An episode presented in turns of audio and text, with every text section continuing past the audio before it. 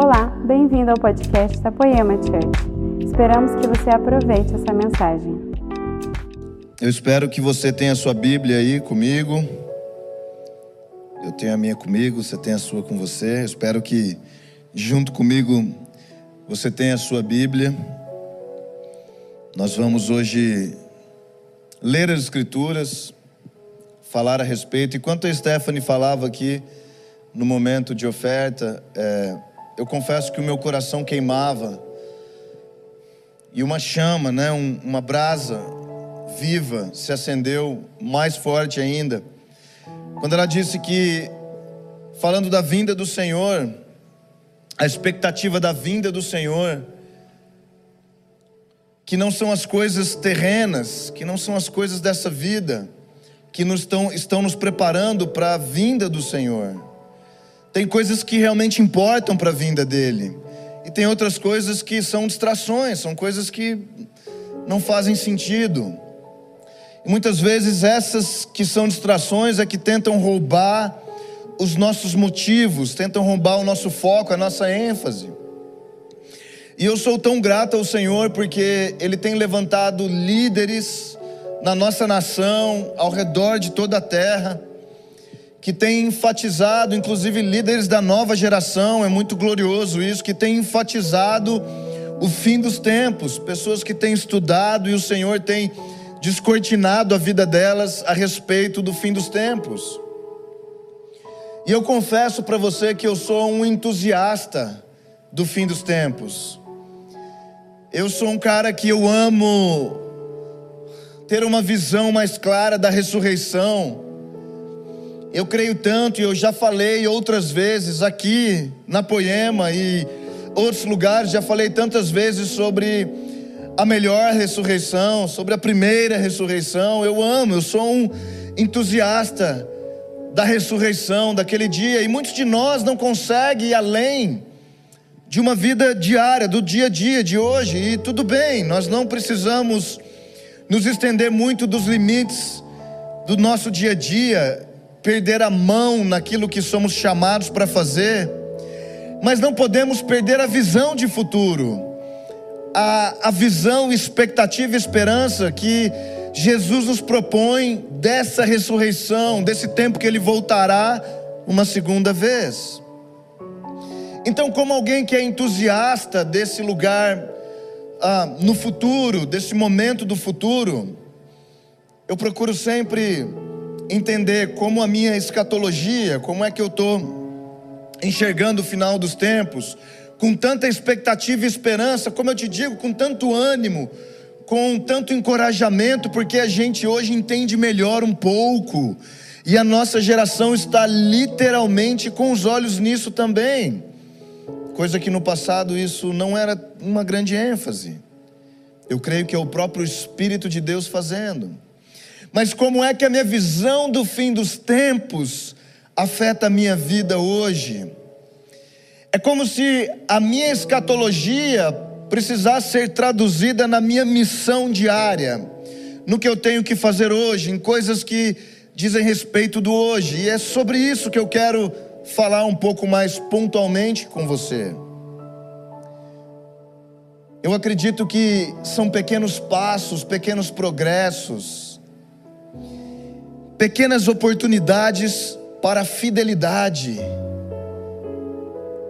pequenas respostas de ser fiel no pouco, que nos colocará no muito, nesse lugar no futuro, naquele dia, no grande dia do Senhor.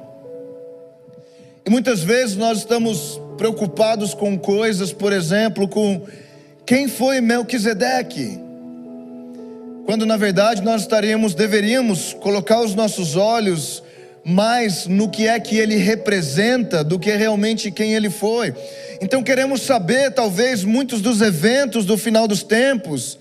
Quem é a besta? Quem, qual é a marca da besta? São quase como fatos curiosos que pessoas querem descobrir. E é legal saber dessas coisas.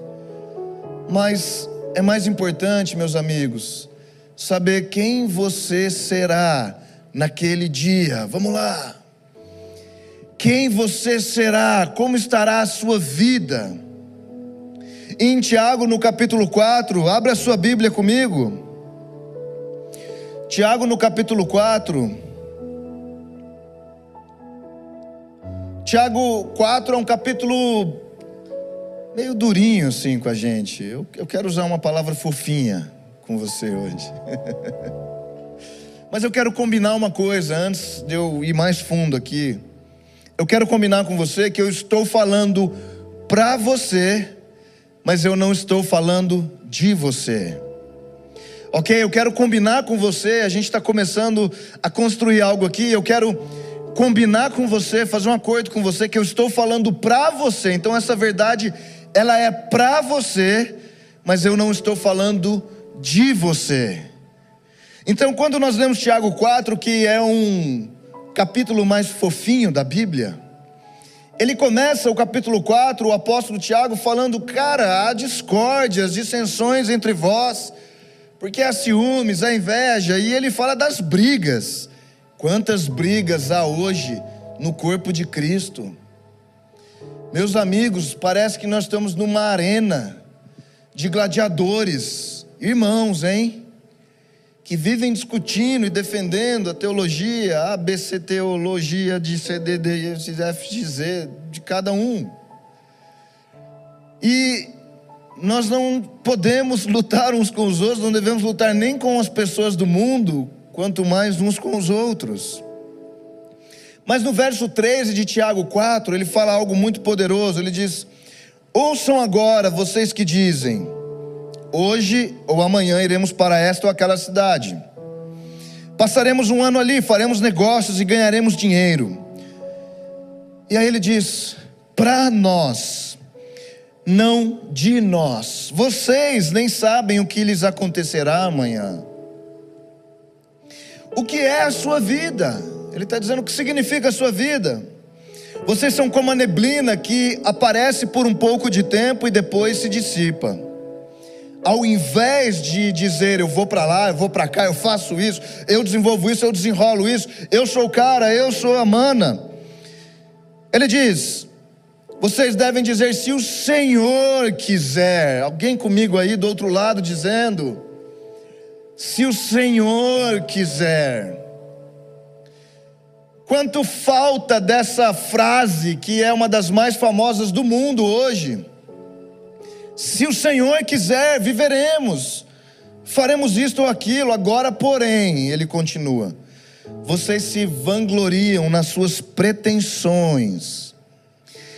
Toda vanglória como essa é maligna. Toda vanglória como essa é maligna. Nós falamos, temos falado tanto do final dos tempos, desse tempo escatológico, dessa revelação do fim, que é a própria revelação do Filho de Deus, é isso que o livro de Apocalipse diz. Mas muitas vezes esquecemos que a nossa posição é uma posição de baixo, é uma posição de baixo, é uma posição de submissão, de humildade. A igreja evangélica cresceu e ela é grande, o cristianismo se tornou muito grande, não só a evangélica, mas o cristianismo em si se tornou uma religião muito grande. Mas nós precisamos, à medida que crescemos, falar como João, o Batista, ele disse: convém que eu diminua para que ele cresça, convém que eu seja reduzido para que ele cresça. É tão poderoso que alguém que também foi grande como João, alguém importante para mim e para a sua vida, como João disse, o apóstolo Paulo, eu descobri que é na minha fraqueza, eu descobri que é na minha impotência, eu descobri que é na minha falta de habilidade que o poder de Deus é aperfeiçoado. Então muitas vezes nós sabemos o que queremos, mas não entendemos como receberemos aquilo que nós queremos? Queremos crescer, queremos dominar, queremos restaurar o mandato que Deus deu para Abraão, ou melhor, para Adão. E ele disse: Adão, dominai, sujeitai, frutificai, multiplicai e enchei a terra. Esse mandato nós queremos e cremos na restauração dele. Mas muitas vezes cremos que isso é com o aumento da habilidade humana, com o crescimento da capacidade humana do homem. E meus amigos, eu não estou falando de maneira nenhuma, e você vai entender no final, que você não deveria crescer nas suas habilidades.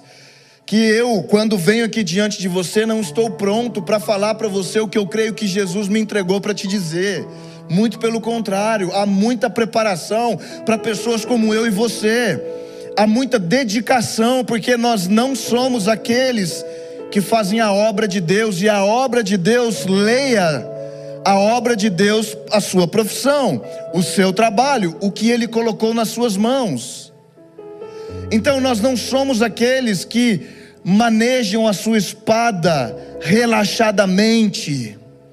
Nós manejamos a nossa espada de maneira muito hábil, de maneira a nos dedicar muito àquilo que Deus colocou nas nossas mãos. Queremos ser o, os mais intencionais de toda a terra. Sim. Mas maldito o homem que confia no homem. E quando eu olho para esse essa verdade a respeito de mim e de você, ele diz: Bendito o homem que confia no Senhor. Então eu trago isso para mim, eu nunca coloco outras pessoas como objeto daquilo que eu creio. Eu coloco a minha própria vida. Então eu digo: Maldito Guilherme se confiar no Guilherme. Maldito eu se eu ficar confiando na minha própria força, maldito eu se eu ficar achando que eu posso, que eu irei para aquela cidade, para aquele lugar, farei negócio ali, desenvolverei esse projeto, terei uma boa ideia, rascunharei, tirei do colocarei no papel os meus projetos sem antes colocar o maior ingrediente de todos. Se o Senhor quiser, vamos lá alguém. Se o Senhor quiser, se o Senhor quiser, farei isso e aquilo. E claro que isso te coloca numa posição onde você precisa estar em relacionamento com Jesus. Você precisa ouvi-lo. Você precisa ouvi-lo para saber o que é que o Senhor quer para você. Mas muitas vezes o método do Senhor é o que confunde as nossas vidas. Sabemos até o que Ele quer para nós temos até uma visão, mas a maneira como ele usa, ou a maneira que ele usa para nos levar, para nos conduzir até o destino final, essa muitas vezes é estranha para nós.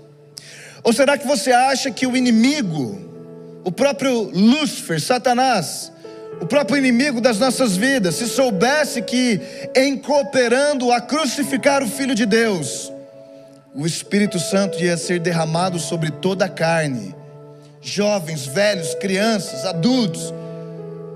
Você acha que ele teria cooperado para crucificar o Filho de Deus? Agora, quando Deus desejou salvar o mundo, o método dele foi crucificar o seu filho. Vamos lá, alguém. Crucificar o seu filho foi o seu método. Então, o método de Deus muitas vezes é estranho para nós. Esse tempo de trancamento generalizado e continuam tentando nos trancar o tempo inteiro. Tentam nos calar com essas máscaras, tentam nos. Ah, não pode encostar, não toque, não faça, não. Ah. Meu amigo, esse método que Deus permite ser aplicado na terra sobre a minha e a sua vida é um tanto quanto estranho. Mas se você tem fé, como eu, se você realmente está dedicado a ter a sua fé firmada na casa que é uma rocha, você vai crer que Jesus tem algo muito poderoso a partir disso que ele está fazendo.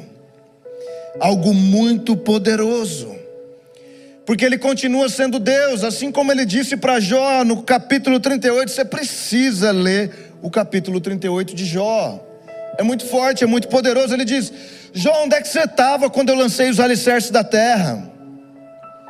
Responda-me se você sabe tanto as coisas. Quem marcou os limites das suas dimensões, talvez você saiba. Quem estendeu sobre ela a linha de medir, Jó? Você sabe? Verso 8: Quem represou o mar? pondo-lhe portas quando ele rompeu do ventre materno. Quando eu lhe disse, até aqui você pode vir, além deste ponto, não. Aqui faço parar as suas ondas orgulhosas. Jó, onde é que você estava quando eu coloquei limites no mar, cara? E você vai ler Deus falando sobre os animais, quando Ele criou os animais. Sobre, é, é, é espetacular, é um capítulo espetacular que diz que eu e você somos como neblina. Somos um sopro. E Ele continua sendo Deus. Se o Senhor quiser. Pretensão e presunção é o que nós vemos aqui. Ele diz que isso é vanglória. Ele diz que isso é você trazer para você o centro de todas as coisas. Você traz a glória. Você traz para você, para si, o motivo pelo qual tudo acontece. Você esquece, Colossenses capítulo 1, que Ele é, por meio dEle, por causa dEle, todas as coisas foram feitas, Ele tem a preeminência, Ele é o primogênito da criação. Jesus é a razão, meus amigos. Eu e você não somos a razão. Ele é. Então ele diz: presunção e pretensão é uma vanglória, e isso é maligno. Para a gente entender o que é pretensão e presunção, a palavra original, ela significa uma certeza vazia uma futilidade, uma arrogância de alguém que confia no seu próprio poder e recursos. Quantos homens e mulheres de Deus abençoados pelo próprio Senhor chegam num ponto da sua vida que eles dependem mais de si mesmos do que do Deus que dava que quando eles não tinham nada, eles dependiam completamente dele. Você percebe que muitas vezes as riquezas, a prosperidade, a bênção de Deus, as coisas que o próprio Deus acrescenta nas nossas vidas, elas podem ser uma prova para nós, elas vão em algum momento provar onde é que estava o nosso coração, porque quando não tínhamos nada, dávamos Deus tudo, quando temos tudo agora, nós somos os principais atores da nossa vida e até do Evangelho que muitas vezes pregamos. Parece que o humanismo tem tomado a nossa cultura, que é completamente bíblica e não tem nada humanista a respeito da Bíblia, e tem proposto para mim e para você como uma carreira onde você vai sendo promovido a cada tempo, a cada momento, a cada estação da sua vida e você só ganha, ganha, ganha, ganha, ganha, esquece que para você viver você precisa morrer. Para você ganhar, você perde.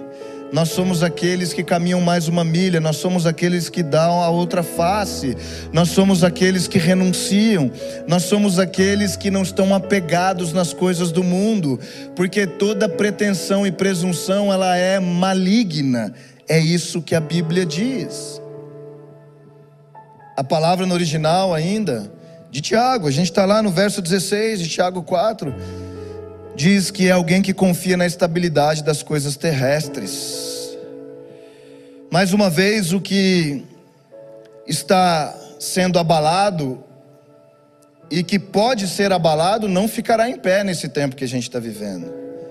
Mas o convite que Jesus tem para mim e para você é de sermos inabaláveis. inabalável. Pode vir vento. Mateus capítulo 7, pode vir tempestade, pode vir o mar que não vai derrubar a nossa casa, porque nós não construímos sobre a areia, nós construímos sobre a rocha, e a rocha é o próprio Cristo. Davi no Salmos 19, eu amo o coração de Davi, ah, como eu amo o coração desse homem que foi precursor em tantas coisas. O primeiro rei sacerdote, né? Um ser humano ali, depois de Melquisedeque. Um rei sacerdote, um homem que iniciou tantas coisas, que tipificava tanto a vida de Jesus. No Salmos 19, verso 12, ele diz assim: Quem pode discernir os seus erros? Purifica-me de faltas secretas. Hum. Há coisas dentro de nós que são pecados secretos que nem nós conseguimos ver a respeito de nós mesmos. Ninguém consegue ver, e nem eu e você conseguimos a respeito de nós. Davi sabia disso. Davi reconhecia que o coração do homem ele é enganoso. Ah, mas o coração de Jesus é completamente confiável. E ele diz no verso 13: também de pecados de presunção, olha, ele chama presunção, essa arrogância esse negócio de falar eu faço, eu aconteço, eu mudo para lá e para cá, eu faço planos, eu construo, eu monto, eu sou a pessoa que resolve. Quando tudo tá ruim me chamam. Mulher, é o seguinte, você não está trabalhando direito aqui em casa, mas pô, eu que trago dinheiro para dentro dessa casa. Filho, eu já mandei, já te falei. Quem paga suas contas sou eu, cala a boca. Percebe que pessoas que começam se auto, o último eu, eu sou isso, eu sou aquilo, eu sou, eu posso fazer, eu aconteço.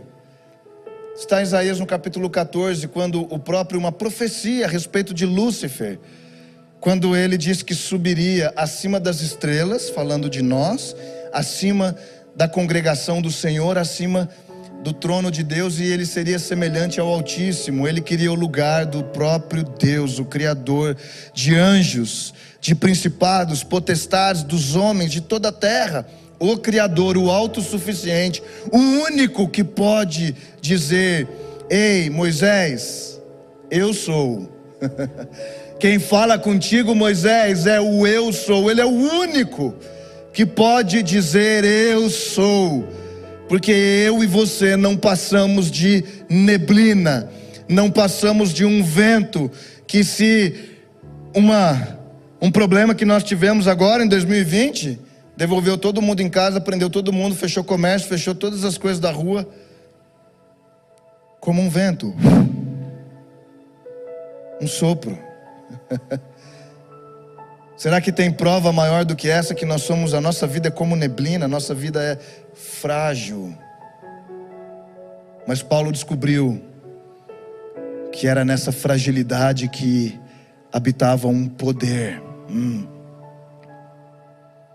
Era nessa nesse correto posicionamento no relacionamento com o Senhor, quando você se coloca abaixo, debaixo, quando você se coloca no lugar de submissão, de humildade. Hum. A pretensão ela pode avançar tanto na sua vida que você fica se auto-recomendando, que você fica autopromovendo aquilo que Deus está fazendo, inclusive na sua vida.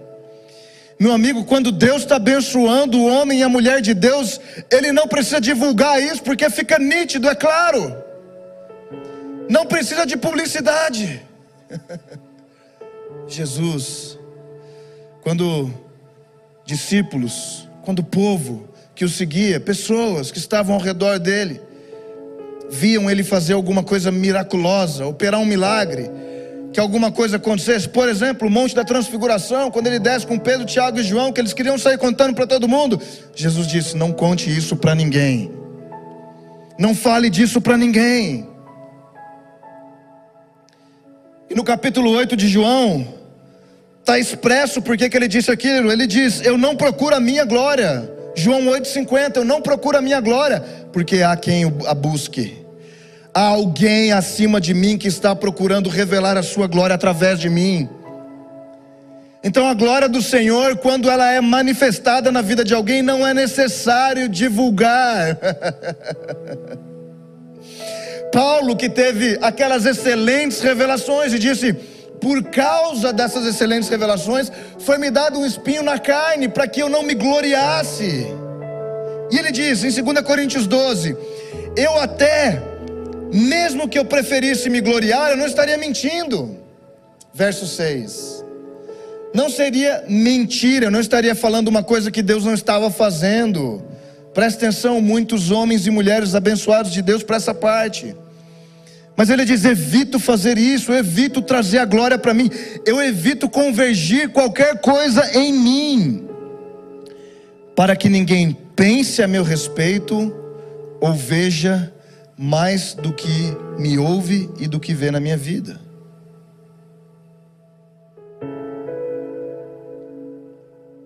A bênção de Deus ela aparece na sua cara. A bênção de Deus aparece no seu corpo aparece na sua caminhada, aparece nas suas palavras, aparece nos seus gestos com as pessoas. A bênção de Deus é maravilhosa demais para você achar que você é o centro. Israel passou anos no deserto e você sabe disso. Sabe como? Vendo os feitos do Senhor, viu o mar se abrir, viu cair maná do céu, viu, viu cair carne do céu, inclusive, viu as águas de mar a serem tocadas e de amargas ficarem doces para eles tomarem. Eles destituíram outras nações, outros povos nas guerras. Eles viram Deus fazendo muitas coisas. Deus guardando eles à noite, cobrindo eles de dia. Mas Israel apenas viu os feitos do Senhor. Diferente de Moisés, ele conheceu os caminhos do nosso Deus. Há uma grande diferença em você ter intermediários. Moisés não tinha intermediário, ele falava face a face. Ele sabia da onde vinha o eu sou, Moisés, sou eu que estou te enviando. Mas Israel achava que era bom demais, que o Egito foi bom demais com eles, que eles podiam ter permanecido lá por mais tempo. Eles acharam que tinha a ver com eles, quando na verdade tinha a ver com aquilo que Deus faria neles, sim, mas muito mais através deles. É isso que Jesus quer para a sua igreja hoje. Então a vanglória, ela toca muito a sua vida pessoal a vanglória das pretensões e das presunções, quando você traz para si a glória que pertence ao eu sou. Celebrar as vitórias de Deus é maravilhoso. O problema é crer que as vitórias de Deus tinham a ver com você, com o que você fez. Eu faço, então eu aconteço. Quantas vezes eu oro para que você tenha essas experiências? Pessoas creem hoje que elas precisam semear no reino de Deus, mas semear porque elas querem colher. Esse é o motivo do coração de muitos. Mas eu oro para que, que Deus te dê tempos onde você aprenda que a colheita, o tempo da colheita vem dele. O da semeadura é todo seu e é a todo tempo nós semeamos. Mas o tempo da colheita é do Senhor, você não sabe o dia que aquela semente vai produzir fruto. E eu oro para que você realmente não saiba, para que você não troque nada com Deus. A pretensão, quando ela invade a vida de uma pessoa, que ela acha dela mais do que ela deveria, independente do nível de vida que ela tem, pode ser da pessoa que vive uma vida mais enfim, num nível satisfatório, da pessoa que tem grandes abundâncias de tantas coisas. Mas quando pessoas pretensiosas, presunçosas, pensam de si mais do que deveriam, geralmente, elas pensam também dos seus irmãos. Meus amigos, não julgueis para não serem julgados. Eu não sou pretensioso para dizer vou ali amanhã, vou em outro lugar depois de amanhã, vou semear ali, vou projetar ali, vou ganhar dinheiro. Mas eu mantenho o meu coração no se Deus quiser. E aí, quando eu olho para o meu irmão que erra, quando eu olho para o meu irmão que peca, quando eu olho para alguém que tem as mesmas falhas do que eu, eu olho para ele dizendo: se o Senhor quiser, no momento do Senhor, Ele restaurará esse e aquele. Paulo diz uma coisa muito poderosa em Romanos, no capítulo 14. Aquele que come de tudo não deve desprezar o que não come. Eu estou tratando de alimento aqui, de uma coisa bem simples para você entender onde vai o nível do julgamento do ser humano. E aquele que não come de tudo não deve condenar aquele que come de tudo. Pois Deus o aceitou. Quem é você para julgar o servo alheio? Servo de quem? O servo do Senhor. O servo de Deus. Você sabe como Deus trata, por exemplo, uma pessoa que precisa amar mais? Ele coloca um monte de pessoas não amáveis ao redor dela. Esse é o método que eu e você não entendemos muitas vezes. O método da, o método da crucificação que muitos não entenderam, que os próprios discípulos rejeitaram. Quando uma pessoa é legalista demais, ela acha que ela é santa demais, que ela tem toda a justiça na sua vida, a justiça própria. Deus coloca um monte de pessoas transgressoras ao redor dela, para tocar o legalismo dela. Porque Paulo continua dizendo no Romanos 14, no final, é para o seu Senhor que ele está em pé ou cai e ficará em pé. Olha a garantia. E ficará em pé, pois o Senhor é capaz de o sustentar. O seu irmão que caiu, Deus é capaz de levantar ele. Você que está em pé, Deus é capaz de te manter em pé. Mas quando somos pretensiosos a respeito de quem somos, presunçosos a respeito de quem somos, muitas vezes temos um olhar condenatório a respeito das pessoas ao nosso redor. Quando na verdade a mesma compaixão e graça que você precisa exatamente hoje, nesse dia, é a que o seu irmão precisa a partir da sua vida, quando ele tem um problema, quando ele tem uma dificuldade, ou quando ele vacila mesmo e erra feio.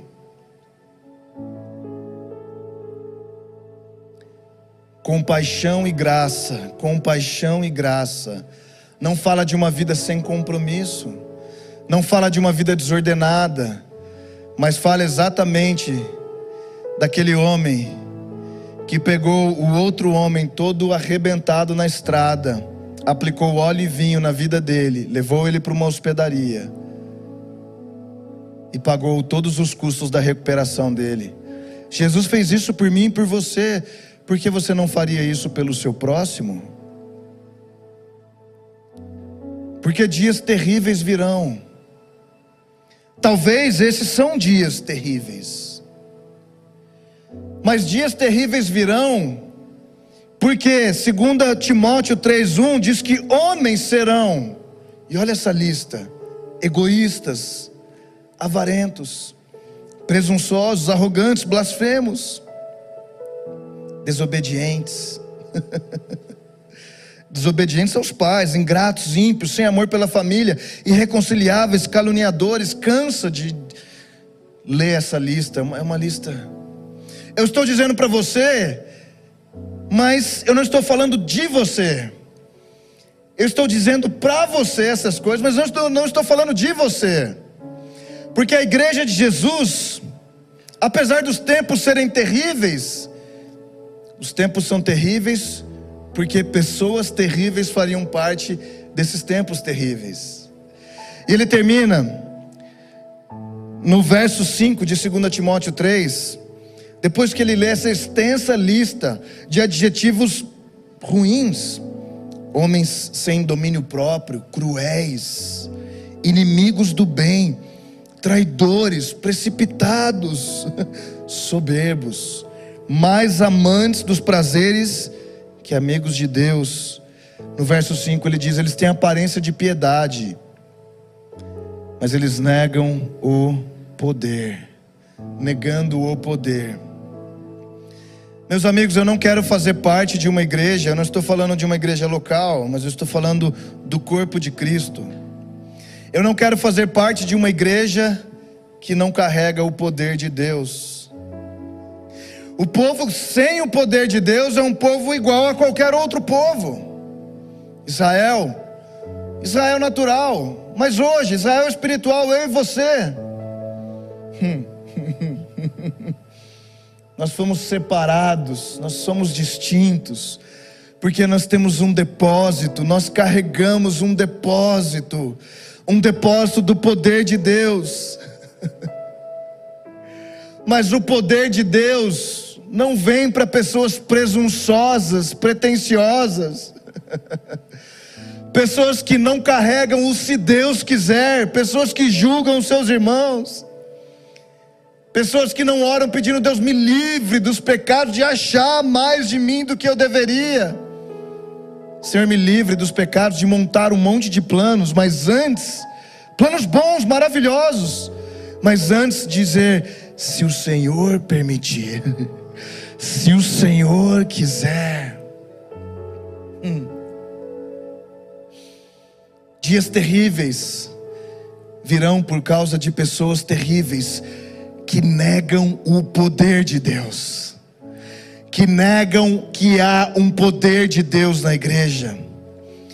Mas Paulo entendeu que o poder não vem por gloriar-se a respeito das grandes revelações, a respeito dos grandiosos feitos, a respeito de subir ao terceiro céu e falar e ver coisas que não são lícitas de serem ditas não são a respeito dessas coisas. Mas ele disse: se eu tenho que me gloriar em alguma coisa, vamos lá, igreja. Se eu tenho que me gloriar a respeito de alguma coisa, eu me glorio quando eu sou fraco. Eu me glorio na minha fraqueza, eu me glorio naquele que não confia em si próprio, naquele que diz: Jesus, eu dependo completamente de ti, naquele que diz: Senhor, eu não posso fazer planos antes de consultar, eu não posso desenvolver projetos antes de, antes de ter o seu sim. Esse Jesus, nessa fraqueza, nessa fragilidade, na minha humanidade, no lugar que eu me coloco debaixo do Senhor, como servo, como filho, como alguém que está respondendo a um Deus que é maior, nessa fraqueza, sim, eu vou me gloriar. Ah, porque se dias terríveis virão, porque há pessoas terríveis que negam o poder. Preste atenção nisso. Dias gloriosos virão para pessoas que estão vivendo em submissão e humildade ao Senhor, que se qualificam a carregar o seu poder. Vamos lá, igreja. Dias gloriosos virão dias muito melhores, ou seja, eu e você não precisamos participar dos dias terríveis, porque eles são terríveis por causa de homens, de mulheres terríveis, mas esses não são nem eu, nem você, não somos nós, nós queremos participar dos dias gloriosos, dias gloriosos para pessoas não presunçosas, não pretensiosas. Eu quero dar preferência ao Espírito Santo agora, para ele pegar a semente dessa palavra e fazê-la germinar no seu coração, fazê-la crescer no seu coração. Essa foi uma mensagem da Poema Church. Para você ficar por dentro de tudo que está rolando, siga nossos perfis nas redes sociais.